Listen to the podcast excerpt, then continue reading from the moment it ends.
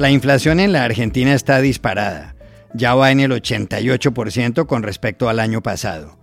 ¿Hay peligro de que se convierta en hiperinflación? Llamamos ayer a Francisco Jueguen, subeditor de Economía del diario La Nación de Buenos Aires. En Colombia, la actriz porno Esperanza Gómez ha demandado a Instagram para que restablezca su cuenta. Argumenta que no la usó para vender sexo, sino para promocionar productos. ¿Tiene razón? Hablamos con Iván Jiménez, profesor de la Universidad Javeriana. Una firma de análisis de datos deportivos asegura que la selección con más probabilidades de ganar el Mundial de Qatar es Brasil. La siguen Argentina y Francia. ¿Se puede creer eso? Hablamos ayer con Ángel Asteguiante, editor de deportes de El País de Montevideo.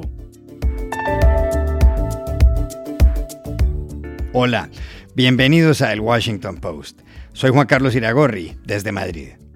Soy Dori Toribio, desde Washington, D.C. Soy Jorge Espinosa desde Bogotá. Es jueves 17 de noviembre y esto es todo lo que usted debería saber hoy.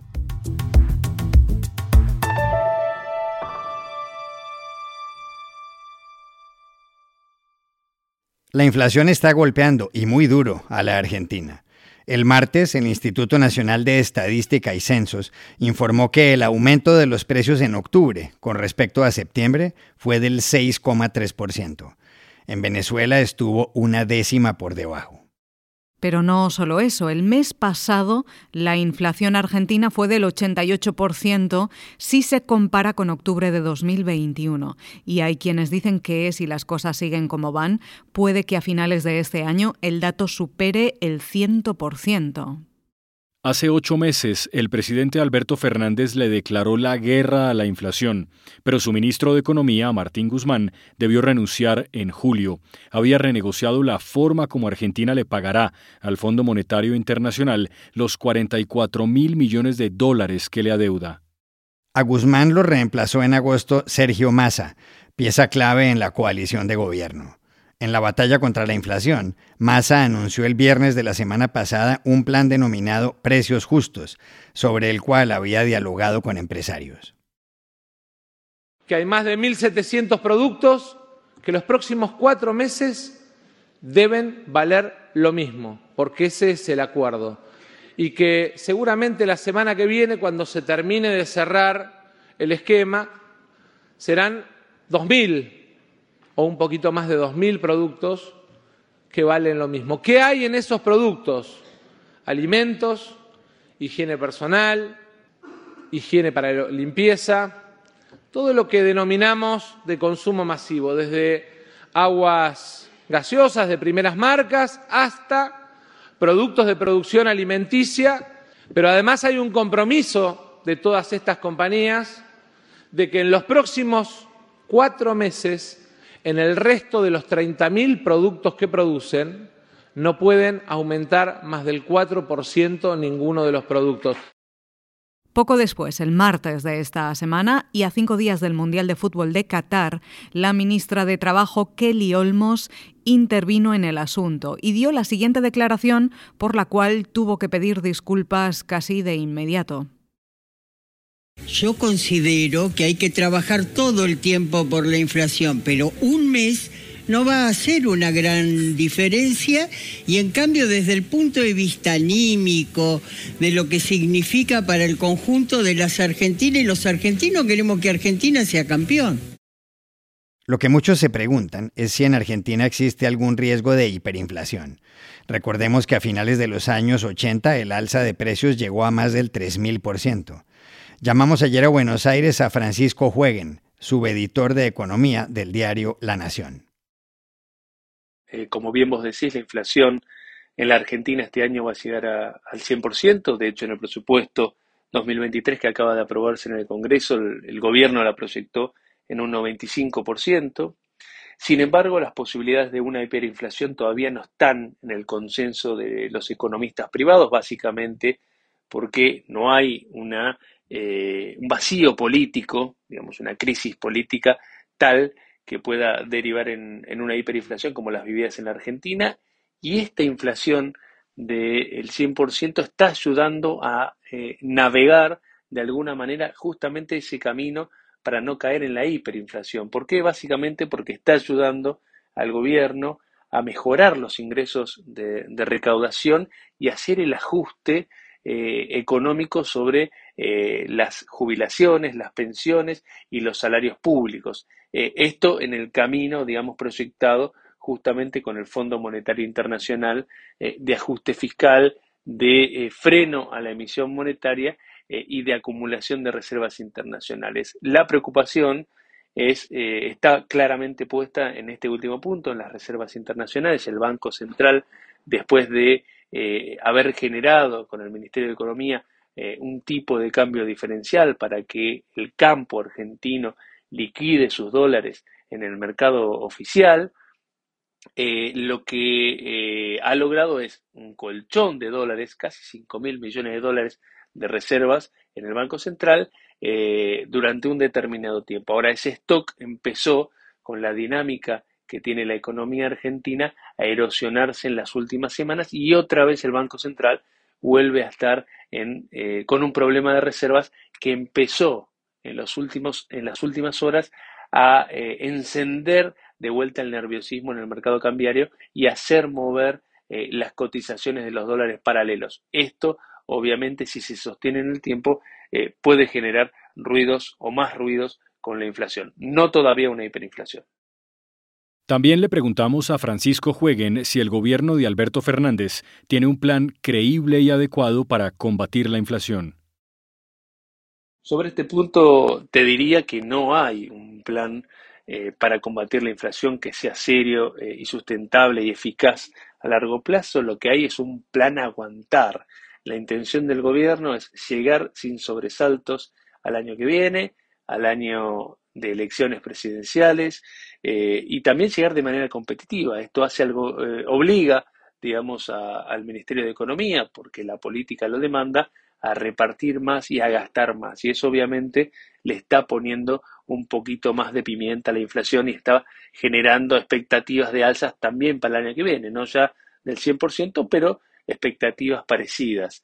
Eh, el viceministro de Economía, Gabriel Rubisten, dijo ante directores financieros hace eh, unas horas no más que si él aplicara un plan de estabilización eh, de shock, un plan de estabilización con reforma de fondo y con varias medidas al mismo tiempo para combatir la inflación, si efectivamente ese plan sale mal, terminaría en un Rodrigazo. El Rodrigazo fue eh, una de las hiperinflaciones más importantes eh, que vivió la Argentina. Así que la situación transicional, digamos, hasta las elecciones del año que viene, eh, está obligando al gobierno a parches, congelamientos de precios, acuerdos voluntarios con diferentes sectores para evitar que la inflación se espiralice, para mejorar también la sensación del poder de compra de los asalariados en la Argentina eh, por el lado, digamos, de congelar o distorsionar algunos precios de la economía y por otro lado, digamos, lo que eh, está ganando en la Argentina es que las negociaciones salariales, obviamente, eh, si bien corren detrás de, de, la inflación, se están acelerando. y hay presiones sobre el ministro de Economía, Sergio Massa, de avanzar aún más para hacer al frente de todos y al gobierno de Cristina Kirchner por lo menos un poco competitivo, digamos, eh, para 2023, pensando que eh, obviamente va a sufrir todo el rigor de tener una inflación del 100% anual.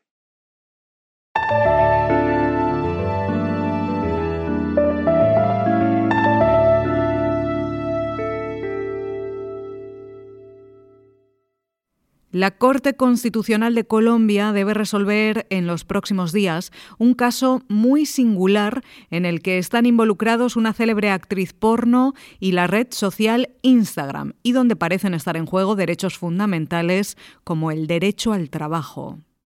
El asunto tiene que ver con Esperanza Gómez, una modelo ganadora del concurso Miss Playboy TV Colombia, que con 42 años ha protagonizado más de 50 películas de cine para adultos y que ha puesto en marcha otros negocios. Hasta finales del año pasado, Esperanza Gómez tenía unos 5 millones de seguidores en Instagram.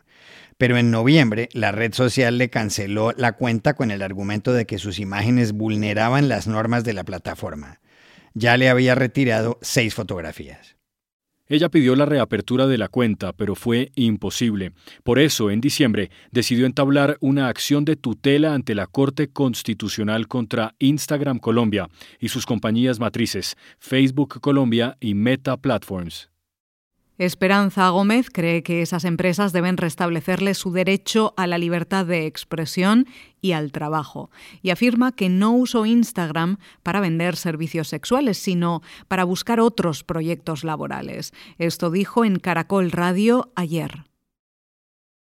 Yo no ofrezco mis servicios sexuales porque yo no soy prostituta, yo trabajo legalmente para una compañía productora que me contrata a la par que a un actor también lo está contratando, le está pagando para interactuar conmigo y yo interactúo sexualmente enfrente de una cámara para una compañía especializada en ese tema. Entonces a mí me vienen y me censuran, por ejemplo, una foto en ropa interior en la cual ni siquiera es transparente, no se me ven a través de la, de la prenda ni siquiera los pezones, ni siquiera el vello del corazoncito que yo tengo en mi parte pública. ¿Cómo esa foto va a ser considerada pornografía? La Corte Constitucional ha empezado a estudiar el caso. De entrada le solicitó a Instagram que informe el número de cuentas que ha suspendido en los últimos cinco años por haber ofrecido sexo en la red social. ¿Tiene razón Esperanza Gómez? ¿Debe la Corte Constitucional colombiana tutelar sus derechos? Llamamos ayer a Bogotá a Iván Jiménez, profesor de Derecho Laboral de la Universidad Javeriana. Bueno, pues yo creo que por un lado las redes sociales tienen derecho y libertad y hay que protegerlo para establecer esos términos y condiciones con base en los cuales la gente entra a utilizarlo, es decir, poner las reglas de juego de cómo la gente puede entrar a usar esas redes sociales. Eh, pero también en ese sentido, eh, la libertad de expresión en las redes sociales es legítima y está bien usada cuando se cumplen esas reglas de juego. Entonces, si Esperanza Gómez, como parece ser, no publicó contenido pornográfico, no estaba eh, transgrediendo esas reglas de juego que le dio Instagram, pues en principio no debió haber sido retirada de la plataforma, menos aún cuando eh, la red social le permite a ella como influenciadora eh, compartir, digamos, productos que puede comercializar y promocionar productos que le implican ingreso, en la medida en que eso no vulnera esas reglas que le establece la plataforma o las normas de las plataformas, que es lo que se ve con frecuencia, pues Esperanza estaría, digamos, llamada a ganar el pleito porque en principio ha sido una conducta abusiva de Instagram retirarla cuando Esperanza no ha incumplido las reglas que había acordado y aceptado de Instagram, eh, de modo que le tendrían que devolver su cuenta para que pueda volver a comercializar productos como influencer.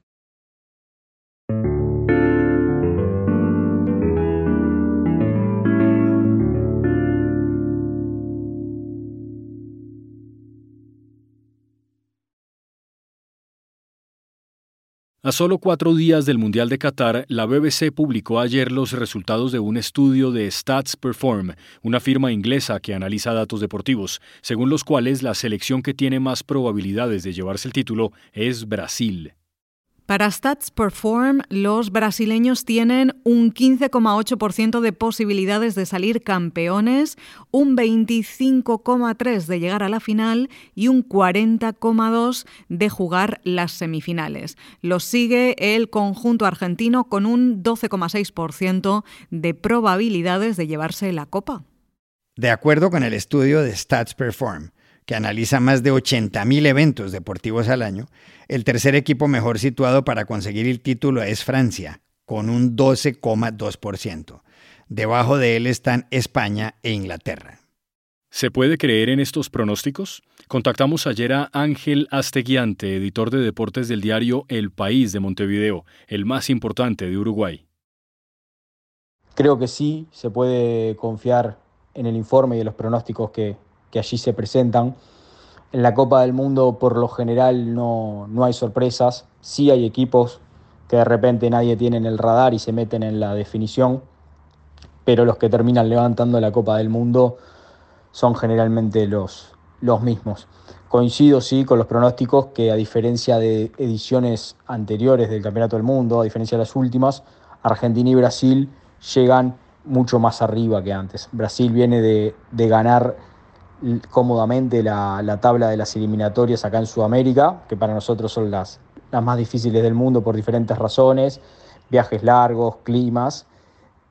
Y Argentina viene con un nivel de confianza imponente. Viene de salir campeón de, de América viene también de clasificar con, bastante, con bastante aire las eliminatorias y además tiene el plus de saber que este será el último mundial de, Lionel Messi. Particularmente yo creo que Argentina, Brasil, Francia, el, último campeón y Alemania están un escaloncito por, por encima de las, de las demás selecciones. ¿Quiere decir eso que el campeón del mundo va a salir de ahí? No, claro que no, la verdad se va a ver en la cancha. De hecho, a las pruebas me remito, eh, pensando ahora justamente en, esto de, Argentina y Brasil. La última vez que Argentina llegó como, como gran candidato fue en el 2002 y se volvió en primera fase. Y de repente en otras instancias, cuando se metió al campeonato del mundo por la puerta de atrás y, y parecía una selección más, terminó definiendo el torneo, como en Brasil 2014. Así que, que la verdad se va a ver ahí. Pero sí, en principio los pronósticos parecen, parecen bastante confiables y está claro que Argentina y Brasil están ante una posibilidad muy linda de volver a traer la Copa del Mundo después de 20 años al continente sudamericano.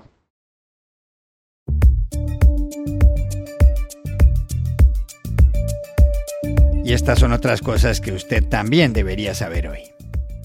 El secretario general de la OTAN, Jens Stoltenberg, dijo ayer que la explosión en la localidad polaca de Shevadov, a 6 kilómetros de la frontera con Ucrania, fue causada probablemente por misiles del sistema de defensa aérea de Kiev, lanzados para responder a los ataques rusos.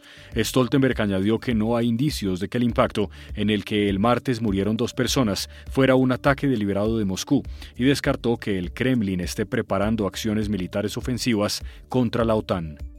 En Estados Unidos, los republicanos lograron ayer la mayoría en la Cámara de Representantes, según la proyección de The Associated Press. Nueve días después de las elecciones de mitad de mandato, el Partido Conservador consiguió los 218 escaños necesarios para hacerse con el control de la Cámara Baja, después de la victoria del congresista republicano Mike García en California. A la hora de grabar este podcast, los demócratas tenían 200 208 asientos y aún había nueve distritos pendientes de finalizar el recuento de votos. El restaurante peruano central de los chefs Virgilio Martínez y Pía León fue elegido el martes como el mejor de Latinoamérica por la lista The San Pellegrino World's 50 Best Restaurants. Es la cuarta ocasión que Central, que queda en Lima, recibe este premio. El segundo restaurante es argentino, está en Buenos Aires y se llama Don Julio. El tercero es Maido, también peruano, país que tiene cuatro entre los diez, con Coye y Maita, también en la capital. El top ten lo completan Casa do Porco en Sao Paulo, El Chato en Bogotá, Maito en Ciudad de Panamá, Puyol en México y Boragó en Santiago de Chile. Y aquí termina el episodio de hoy de El Washington Post, El Guapo. En la producción estuvo John F. Burnett. Por favor, cuídense mucho. Y pueden suscribirse a nuestro podcast en nuestro sitio web, elwashingtonpost.com, seguirnos en nuestra cuenta de Twitter, arroba el post, y también nos encontrarán en Facebook, buscando el Post Podcast. Chao, hasta la próxima.